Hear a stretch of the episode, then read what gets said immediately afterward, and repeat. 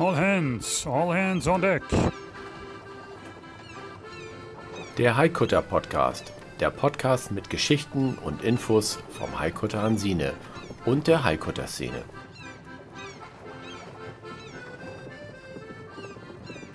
Klar zum Anlegen.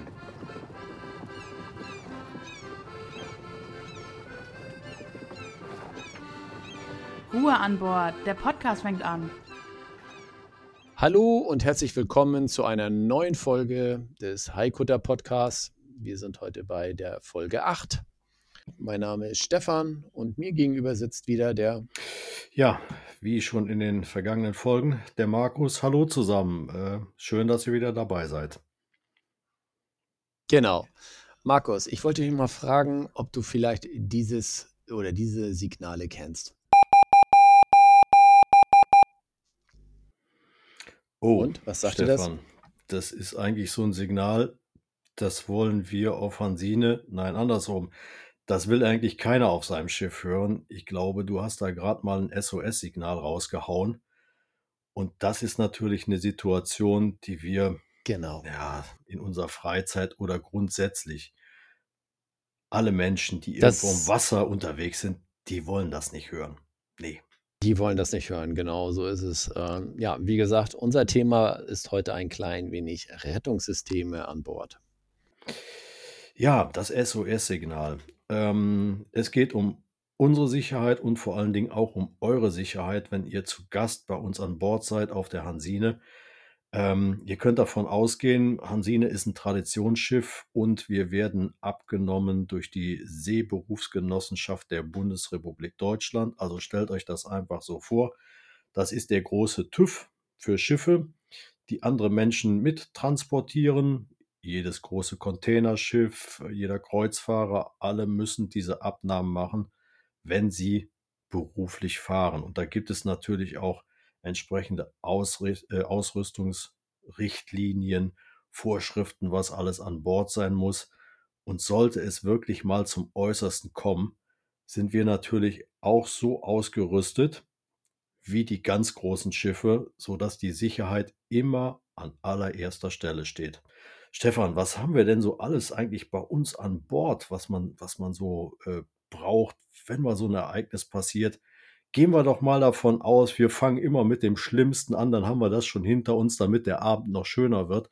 Was ist denn, wenn wir so ein Loch im Rumpf haben? Wir fahren so übers Wasser und wir treffen einen Container, der haut uns einen Teil unserer Planken weg.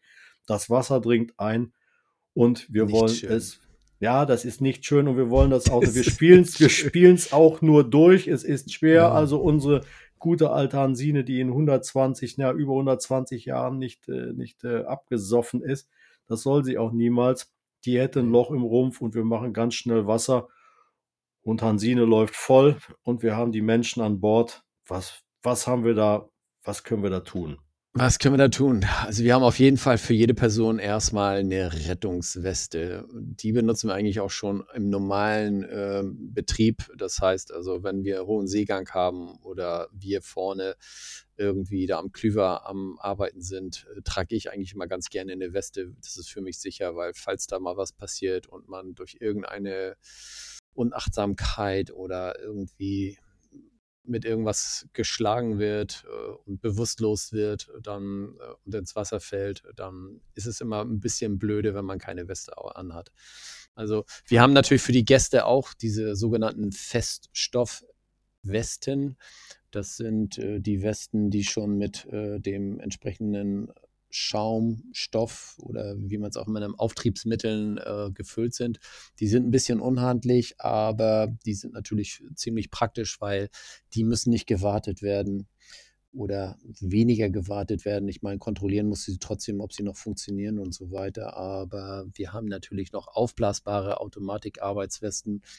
Und diese Automatik-Arbeitswesten haben entsprechende Patronen, die bei Wasser oder die haben noch einen Sensor mit drin. Mit dieser Patrone bei Wasser löst dieses aus und füllt dann sozusagen die Weste automatisch. Und die Feststoff hat das eben nicht. Die Feststoff, äh, die wird einfach umgelegt und festgemacht und äh, dann ist man also auch sehr gut sicher mit dem Teil.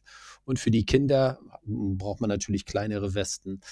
Und äh, diese Westen haben wir natürlich auch mit an Bord. Also wie gesagt, wenn Gäste kommen, wir zeigen immer, wie man diese Westen ansetzen oder aufsetzen. Nee, anziehen, ne? Anziehen würde ich eher sagen. Wie Ja, ich würde auch sagen, anziehen ist so mal, ne, so. ist, ist die richtige Bezeichnung dafür. Ja, ja, wir einigen uns da drauf. Oder- Ich meine, man könnte ja auch umlegen, sozusagen.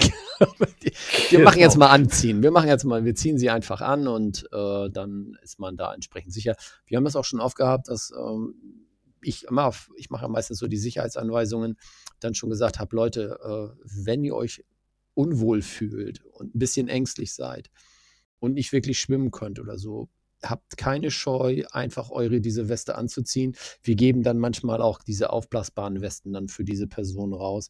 Das ist ein bisschen komfortabler dann für die, äh, dann da zu tragen. Die fühlen sich dann einfach sicherer. Das ist einfach so äh, mit so einer Arbeitsweste, so einer automatische Arbeitsweste, kann man sich frei bewegen. Die ist nicht, ich sag mal, unhandlich und äh, stört auch nicht, äh, was man natürlich bei diesen Feststoffwesten hat. Und das ist bei Du der Punkt hattest, genau, du hattest eben schon mal erwähnt, so die Feststoffweste, das ist so ein, so ein dickes Ding im Prinzip, was man sich umbindet, was also sofort den Auftrieb bringt. Und dann diese Automatikweste. Ich glaube, dazu müssen wir noch sagen, eine Automatikrettungsweste, ähm, die ist zwar sehr, sehr schmal und äh, angenehm äh, zum Tragen, aber die muss natürlich auch jedes Jahr gewartet werden. Ne? Also das ist im Prinzip, diese Weste bekommt auch jedes Jahr einen neuen TÜV bei uns. Das schreibt auch die Seeberufsgenossenschaft vor. Nein, ich, oder zwei Jahre sogar? Nee, alle Zwei zwei, Jahre. Müssen wir, genau, alle zwei Also Jahre müssen, meine, müssen wir meine, lassen. persönliche, meine persönliche hat eine entsprechende Patrone drin, da steht dann genau drauf, wann, bis wann die gültig ist. Und das war bei mir, glaube ich, zwei oder sogar drei Jahre. Aber ich glaube, bei uns werden die öfters kontrolliert, die Westen, und ausgetauscht. Wir haben ja so ein Mietprogramm. Genau, das wird, das passiert bei uns genauso. Äh, also parallel äh, die Wartung mit unseren Rettungsinseln, da kommen wir gleich zu, was sind Rettungsinseln und was ist da alles drin und was können die Dinger. Also, ähm, schon mal per se, jeder bei uns an Bord bekommt eine Rettungsweste oder es stehen ausreichend zur Verfügung. Sollte es zum Ernstfall kommen, ist jeder gut versorgt. So, jetzt haben wir aber trotzdem noch immer ein Loch im Rumpf drin und Hansine macht immer noch Wasser und wir gehen langsam aber sicher unter. Jetzt haben wir alle unsere Rettungswesten an. Was gibt's denn noch? Jetzt sind wir irgendwo ganz weit da draußen, kein Mensch ist in Sicht. Wir treiben im Wasser rum und sagen, hm, wer weiß, bis mal jemand kommt, das kann ja dauern. Naja, so weit fahren wir ja nicht raus.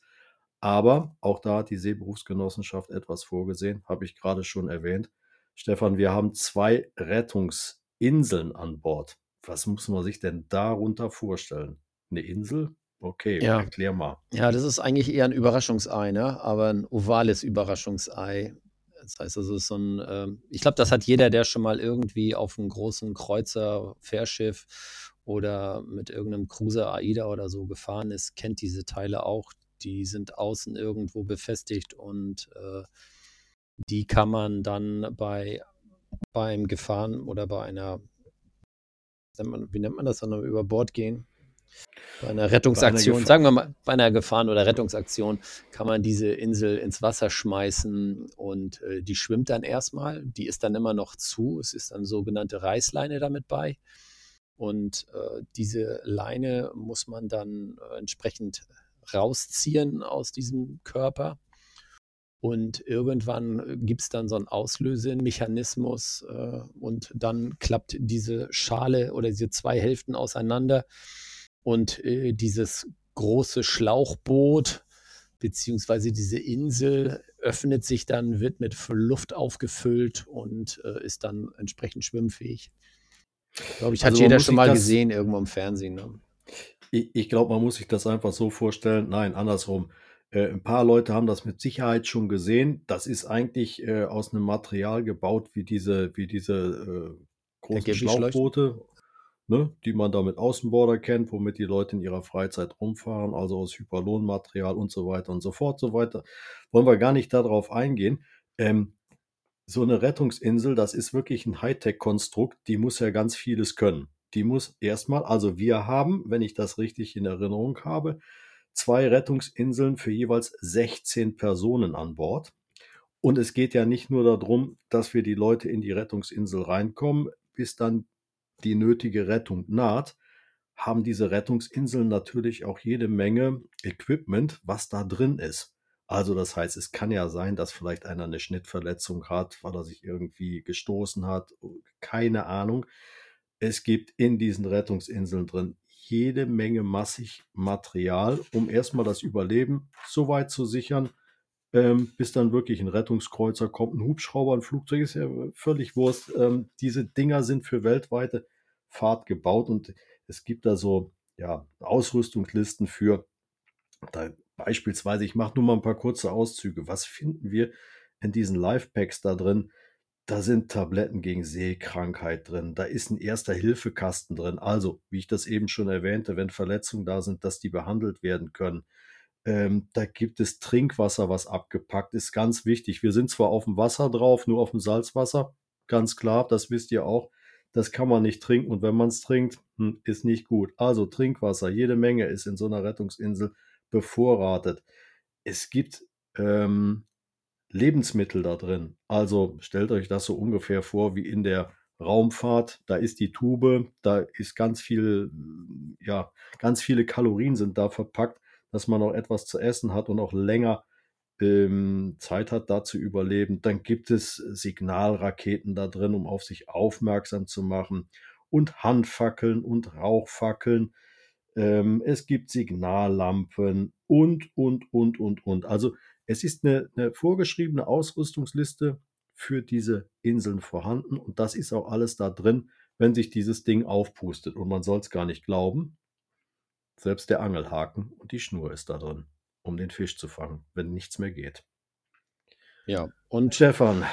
Das Teil hat natürlich dann nochmal ein Dach, so dass also, wenn es tatsächlich regnen sollte, du es auch zumachen kannst und nicht alle drin nass werden. Ich meine, gut, du bist eh nass, wenn du ins Wasser gesprungen bist und dann äh, zu der Rettungsinsel geschwommen, geschwommen bist, aber äh, letztendlich willst du natürlich nicht die ganze Nacht oder den ganzen Tag dabei Sturm und Regen äh, diese Gischwolken dann oder die Gisch dann letztendlich in meinem Gesicht haben. Aus dem Grunde ist das Ding auch verschlossen entsprechend.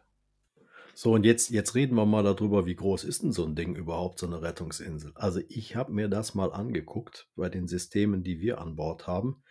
Wenn sich das Ganze aufgepustet hat und dann fertig, ähm, bezugsfertig, nenne ich es mal, im Wasser liegt, dann haben wir einen Durchmesser von 3,40 Meter roundabout. 3,40 Meter. Viele von euch, die haben vielleicht auch ein privates Schlauchboot oder die nehmen sich jetzt einfach mal einen Zollstock und messen mal 3,40 Meter ab. Und da müssen jetzt 16 Leute rein in das Ding. Ähm, die müssen da drin sitzen, die müssen sich irgendwie arrangieren, sich das Trinkwasser rumreichen, was essen, was machen, was tun. Und die müssen da drin ausharren. 3,40 Meter die Beine ausstrecken könnten die dann ja fast, weil so bis zur Hüfte hast du ungefähr Meter, Meter 20 oder so oder Meter 50. Das heißt, von der anderen Seite, der hat auch 1,50 Meter, bist du bei 3 Meter. Das kommt ja eigentlich fast hin, ne? Kannst du eigentlich mhm, im Kreis genau. dann sitzen. Genau. Also ich sag mal, es ist mit Sicherheit angenehmer, zu Hause schön auf dem warmen Sofa zu sitzen, als in so einem Ding drin. Aber am Ende des Tages, es ist ein, ein Lebensrettungssystem und es hat sich weltweit bewährt. Und natürlich, dadurch, dass Hansine ausrüstungspflichtig ist, haben wir diese Gerätschaften auch an Bord. Genau, Jetzt da gibt es ja noch die, die Halterungen sind ja nochmal interessant. Ähm, es gibt da nochmal genau. so sogenannte Selbstauslösung an diesen Halterungen. Da habe ich mich nochmal ein bisschen schlau gemacht. Äh, es ist tatsächlich so, falls in irgendeiner Weise man nicht mehr dazu kommen sollte, diese äh, Rettungsinseln aus der Halterung zu bekommen, weil die müssen natürlich schön fest sein, weil wenn man dann irgendwie mal einen normalen Sturm hat und so, dann sollten, dürfen sie sich natürlich nicht äh, lösen und dann da irgendwie an Bord durch die Gegend rollen und oder vielleicht sogar über Bord gehen. Aus dem Grunde sind die sehr schön festgemacht. Und da gibt es so eine Selbstauslösung. Das heißt, wenn die mit Wasser in Verbindung kommen, über eine längere Zeit, dann äh, löst sich dieser Mechanismus und äh, gehen wir jetzt mal von aus, das Boot taucht schon ein, ist schon untergegangen, dann lösen sich die Rettungsinseln trotzdem, trotzdem und fluppen da sozusagen an die Wasseroberfläche und äh, dann lösen die sich sozusagen selbstständig aus und äh, gehen dann auseinander. Das ist auch mal ein interessantes Thema. Ja, also ihr seht, ähm, wir haben Rettungswesten, wir haben Rettungsinseln, aber wir haben auch noch was ganz Besonderes.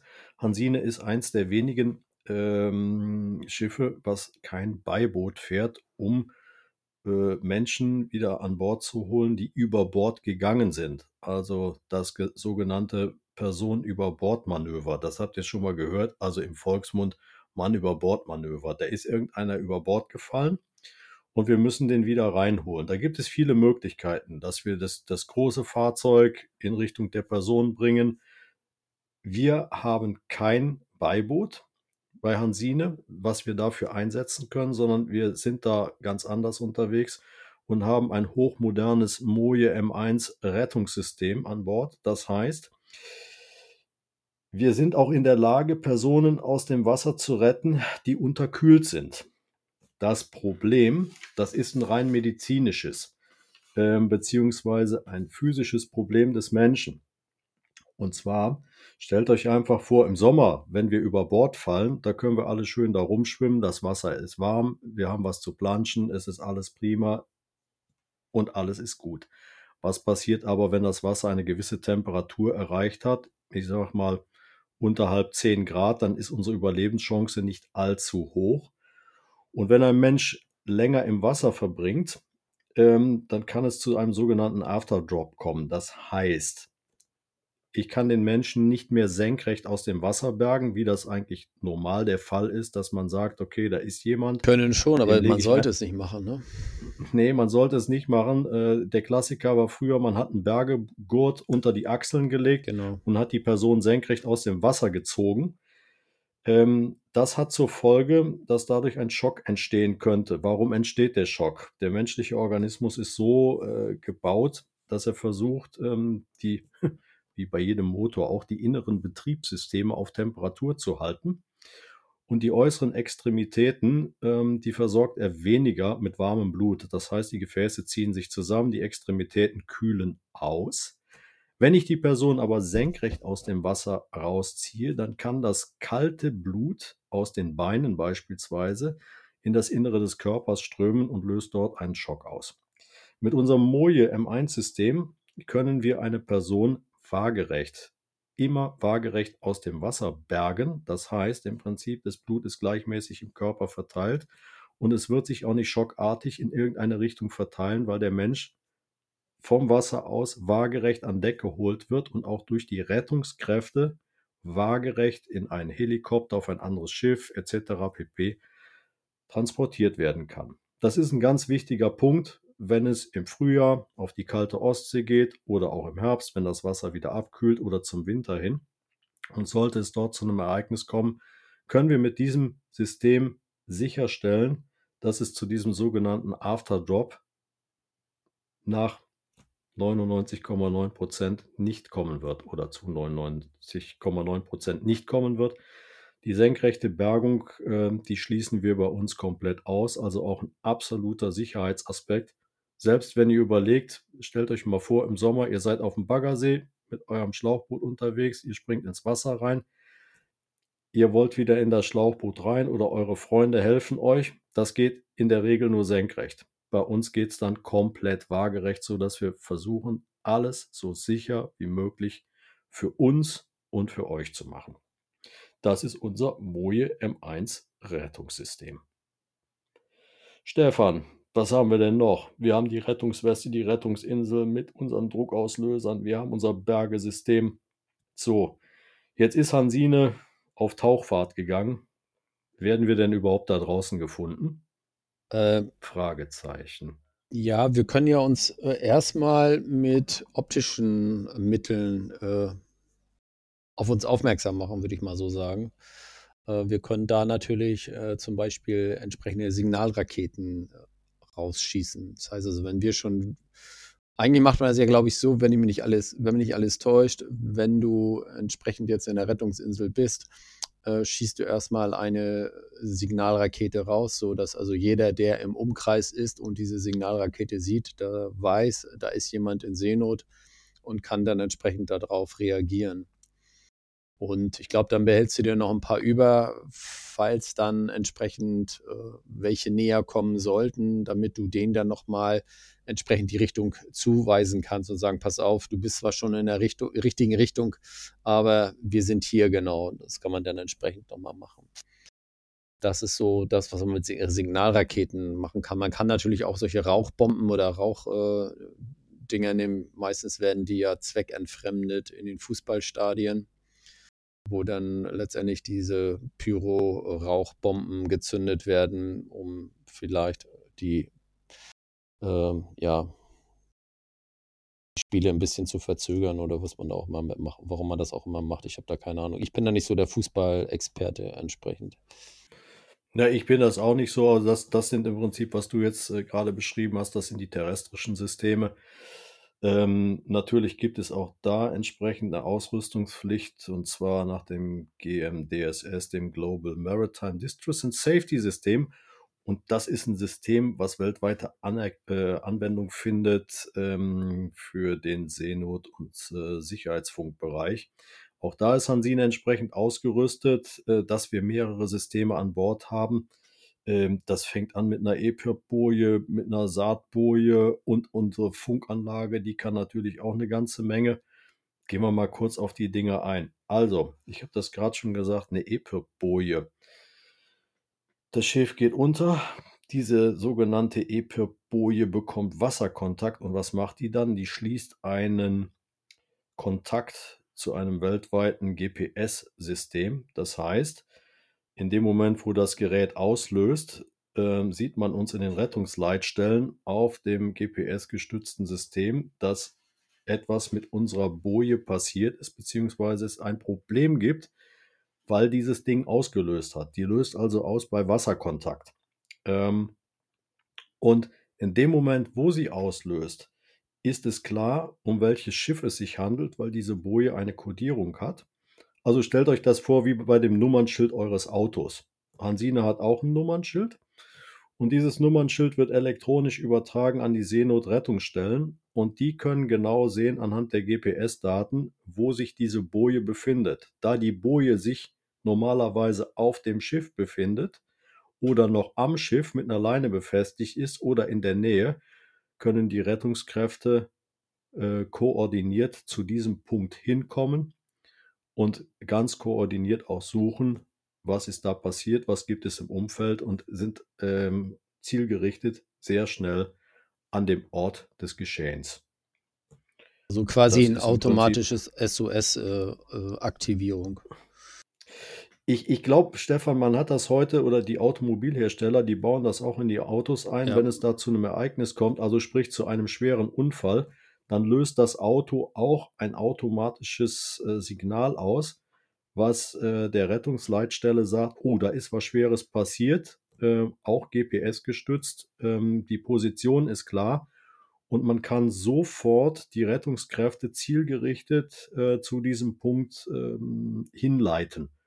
Nichts anderes passiert da draußen auf dem Wasser mit unserer EPIRB-Boje. Das ist im Prinzip das Rettungssystem Nummer 1 wenn das Schiff verloren geht, wir da draußen in unseren Rettungsinseln rumtreiben, dann können die Rettungskräfte zielgerichtet ähm, aufgrund der GPS-Daten äh, uns Orten suchen und auch finden.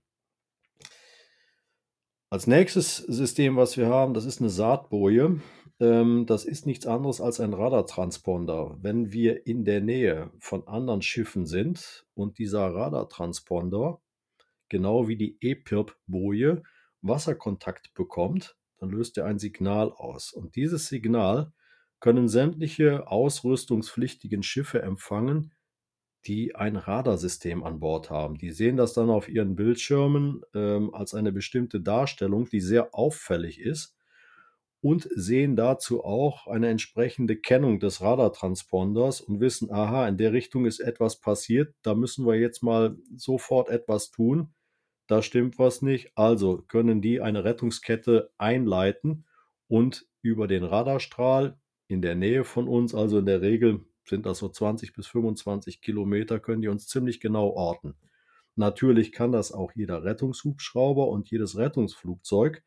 Die haben nämlich auch die entsprechenden Radarempfänger an Bord und können das im Prinzip orten, das Signal, und dann entsprechend die Kräfte auf dem Wasser oder wo auch immer sie herkommen, entsprechend anleiten und anweisen, in welche Richtung es geht, dass sie schnellstmöglich zu dem Ort ähm, des Ereignisses oder Geschehens kommen. Stefan, was haben wir denn noch? Wir haben jetzt schon ganz vieles hier. Ja, wir haben natürlich auch noch das klassische Funkgerät, ne? Hm, stimmt. Mit dem kann man ja auch noch viel anfangen, entsprechend. Äh, in Kombination mit dem AIS äh, hat man da natürlich noch mehr äh, Vorteile entsprechend, weil man kann dann zum Beispiel bei unserem Funkgerät auf einen Knopf drücken, der nennt sich SOS, glaube ich, und äh, der sendet dann auch. Das ist die sogenannte, das ist die Distress Alert Genau, Taste, die diese rote, diese dicke, genau. die wir, genau, die wir da drauf haben. Da drückst du dann drauf. dann. Das setzt aber voraus, dass das Schiff noch schwimmt. Wir waren ja schon die ganze Zeit abgesoffen, ne? Nee, aber jetzt wir sind wieder auf, wir sind wieder aufgetrieben.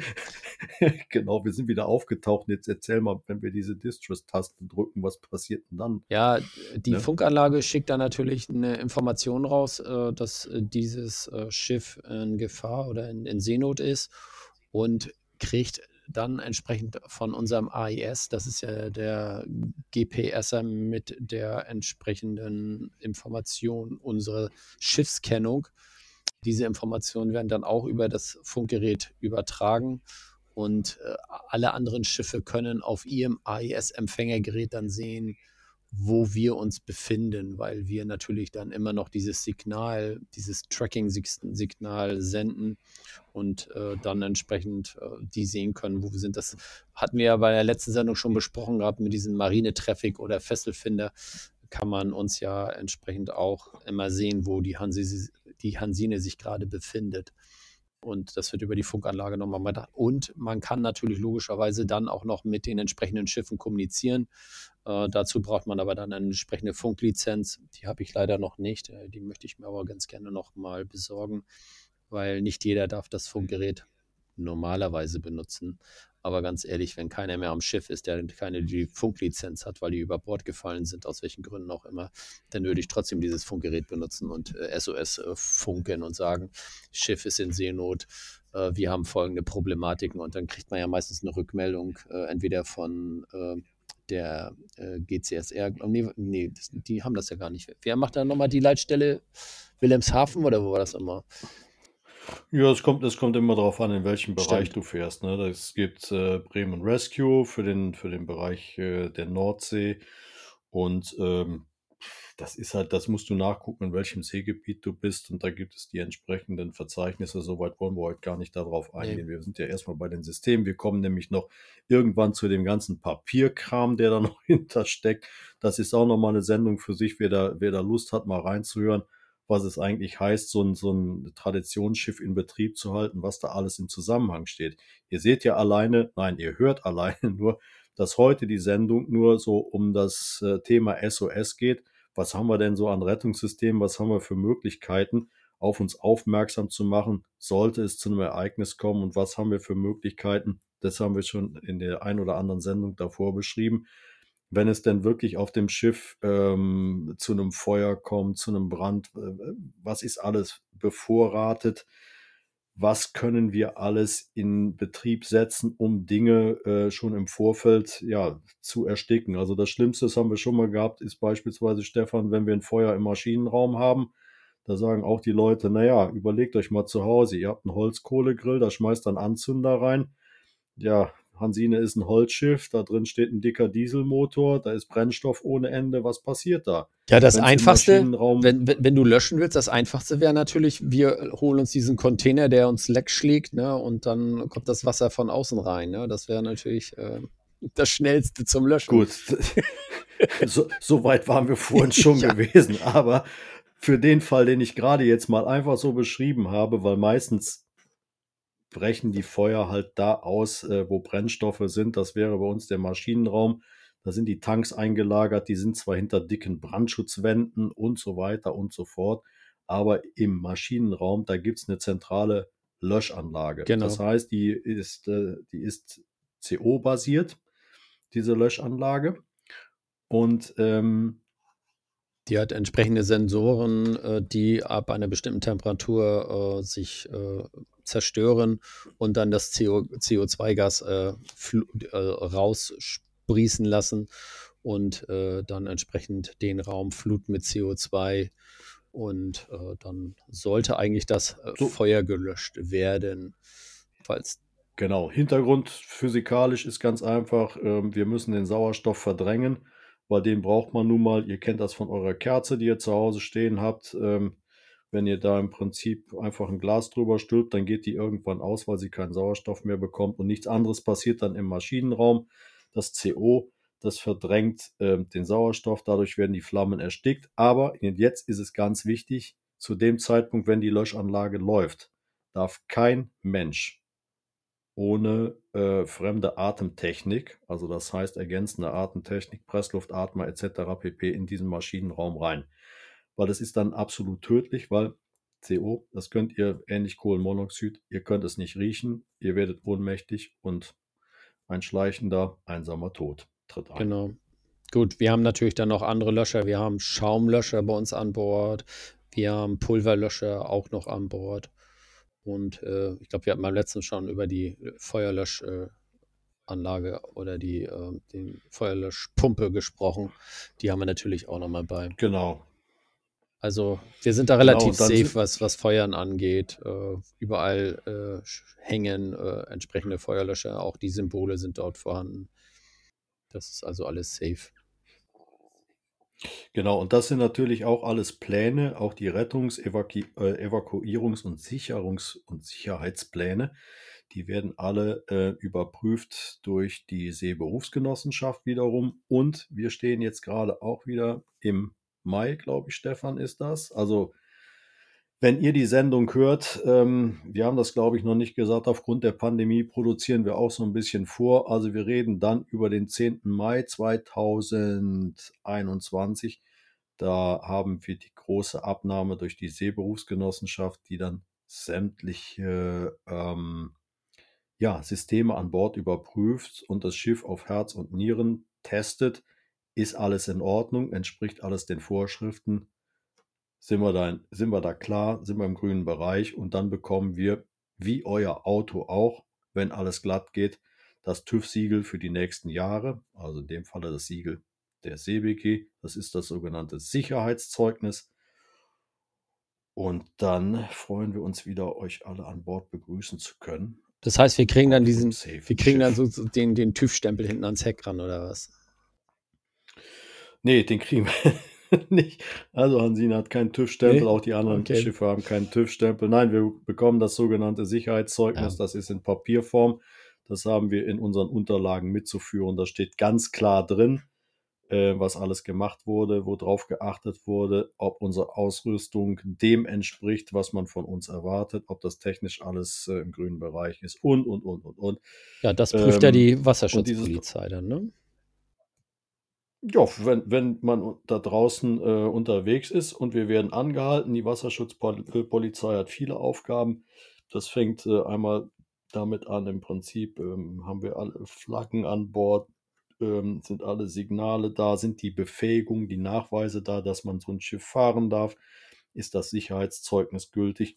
Was mir passiert ist in der Vergangenheit, das ist aber auch schon ein paar Jahre her, was auch ähm, gemacht wird, ähm, dass das Schiff nach Drogen untersucht wird. Also ob wir entweder ähm, Drogen an Bord haben, also in irgendeiner Form Betäubungsmittel und Hasser nicht. Da warst du bestimmt in Holland unterwegs, so oder?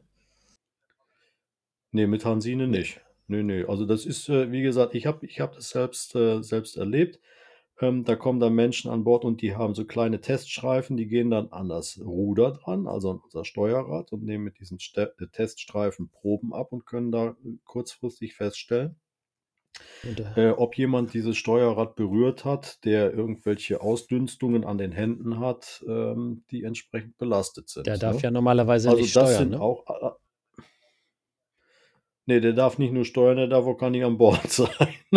so, also von daher, ich habe das selber mal miterlebt. Ähm, bei uns ist alles gut gegangen, alles war im grünen Bereich gewesen. Von daher, aber da muss man sich auch drauf einstellen, dass die Pässe kontrolliert werden, ähm, dass die entsprechenden Befähigungsnachweise kontrolliert werden, sind die Funkzeugnisse an Bord, ähm, haben wir die ersten, Erste-Hilfe-Nachweise da, sind die Ersthelfer da, sind überhaupt zu dem Zeitpunkt die richtigen Personen an Bord, die die entsprechenden Befähigungen und Nachweise haben.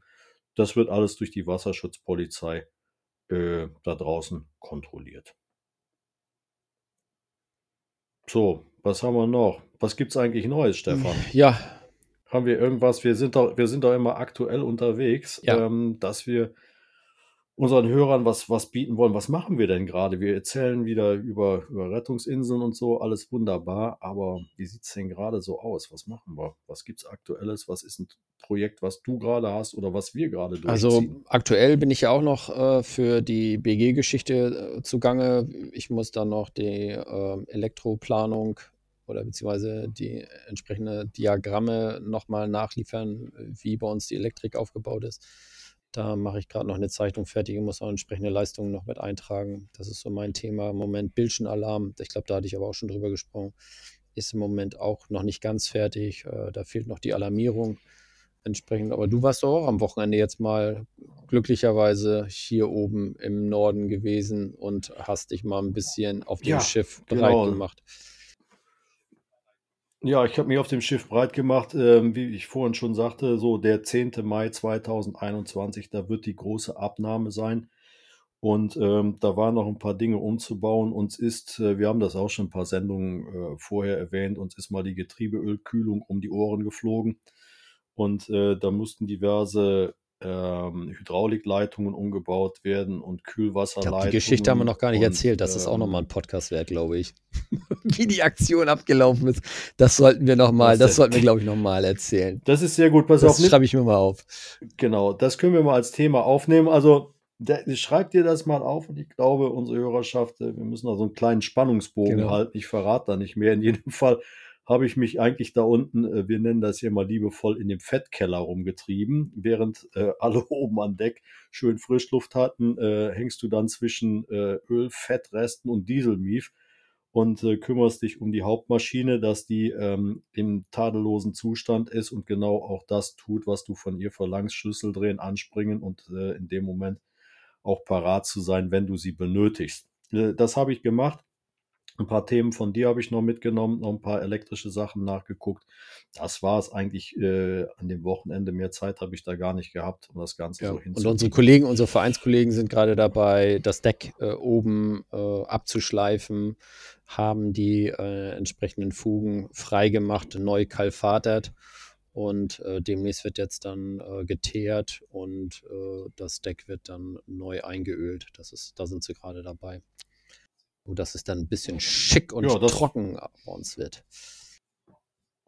Genau. Und ähm, ja, wir hoffen, dass wir auch dann bald äh, unser Zelt abnehmen können, was im Moment noch das Schiff verhüllt, weil drunter Das gearbeitet ist die wird. beste, die um es beste. Investition, die wir machen konnten. Also wir sind so trocken jetzt darunter. Das ist so mega cool, ehrlich.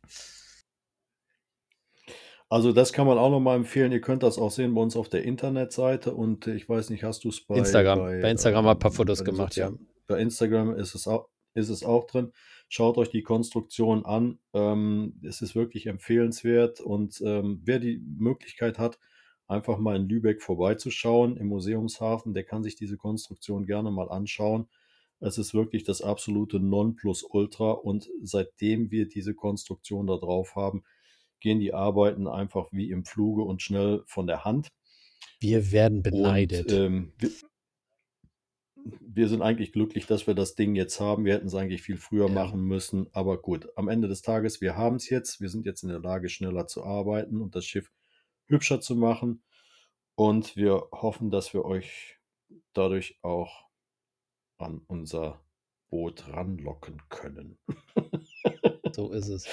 Nein, Spaß beiseite. Also ich, ich denke ganz einfach, schaut es euch mal an. Es ist wirklich eine interessante Geschichte und für die äh, Interessierten, die sich auch immer fragen, mein Gott, was mache ich denn im Winterlager? Wo kriege ich denn eine Plane her? Mein Nachbar hat einen alten LKW, ich habe eine olle Markise und so weiter und so fort. Wir können jetzt nur bestätigen, es muss einmal wehtun im Portemonnaie und dann ist Ruhe im Karton und dann läuft es auch. Ja. So, Stefan, ich glaube, ich habe für heute genug äh, gequatscht. Ja, ich glaube, wir haben auch eine gute, Und, äh, eine gute Zeit wieder für unsere Sendung. Ich glaube, das war es für heute auch. Ja, Ausblick, nächsten Mal, ähm, seid überrascht. Wir werden uns wieder ähm, ein Thema greifen. In diesem Sinne, Stefan, äh, mir bleibt nicht mehr zu sagen als Das Übliche, ne? macht's gut da draußen. Genau, bleibt alle gesund und ich hoffe, ihr bleibt uns wohlgesonnen und wir würden uns freuen, euch auf unseren Portalen begrüßen zu dürfen, beziehungsweise wenn es wieder soweit ist, schaut einfach mal in Lübeck vorbei, wenn ihr da seid. www.heikutter-hansine.de Ich bin der Markus, ich bin für heute raus. Stefan, du hast das letzte Wort. Ich lege mich jetzt hin. Gute Ja, Nacht. dann schlaf schön, gute Nacht. Ja, nee, ähm, ich wollte noch mal ganz gerne sagen, falls ihr diesen Podcast hört, äh, auf welchen Channels und auf welchen Plattformen, wäre es natürlich schön, wenn wir mal vielleicht eine Rückmeldung bekommen könnten, wie euch äh, dieses Format gefällt, äh, was es da vielleicht noch für Verbesserungen gibt oder Wünsche und so weiter und so fort. Äh, das wäre natürlich mal, wenn wir da mal ein Feedback bekommen könnten. Ansonsten, wie immer, ihr könnt uns auf Twitter, auf Facebook, auf Instagram oder auf unserer Webseite entsprechend äh, weitere Informationen bekommen. Das war's auch von mir. Schönen Tag noch. Tschüss. All hands on deck. All hands. Klar zum Ablegen.